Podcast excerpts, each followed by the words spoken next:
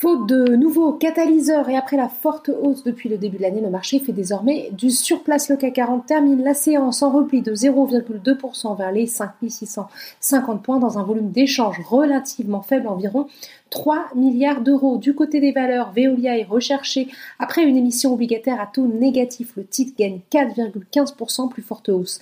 De l'indice NJ, bien orienté également, plus 2,58% grâce à Goldman Sachs qui réaffirme sa recommandation achat sur le titre du groupe avec un objectif de cours rehaussé de 13,90€ à 15,40€. Le secteur automobile profite des propos de Renault qui se dit confiant dans sa capacité à redresser sa rentabilité financière en augmentant ses ventes les plus rentables, le groupe anticipe un rebond de 10 à 15% du marché en 2021 et les investisseurs saluent une hausse du carnet de commandes en décembre. Le titre gagne 1,74% et se fait même devancer en fin de séance par Michelin plus 3,26% et par Peugeot plus 3,13%. Par ailleurs, les taux poursuivent leur remontée, ce qui permet aux valeurs bancaires de grimper, à l'instar de Crédit Agricole plus 1,28%.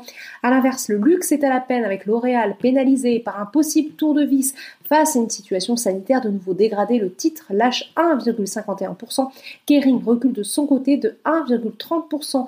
Air par ailleurs affiche la plus forte baisse de l'indice, moins 1,62%. Sur le SBF 120 maintenant, le pétrole repart de l'avant et permet à Technip FMC de gagner 7,47%, première place de l'indice Forestia et de son côté porté par la tendance à la hausse du jour dans le secteur. À noter Solution 30 qui affiche une deuxième séance de hausse plus 3,41% bénéficiant de l'annonce d'un contrat pour la fibre en Italie. À l'inverse, Eramet chute lourdement après avoir indiqué que la situation de sa filiale calédonienne SLN était critique en ce début d'année dans un contexte social très perturbé et ce, en dépit des avancées du plan de sauvetage outre-Atlantique. C'est également la prudence qui gouverne à l'approche du début de la saison des résultats du quatrième trimestre qui débute ce vendredi au moment de la clôture parisienne. Le Dow Jones et le Nasdaq évoluent dans le vert tandis que le S&P se replie légèrement. Voilà, c'est tout pour ce soir. N'oubliez pas toute l'actualité économique et financière et sur Boursorama.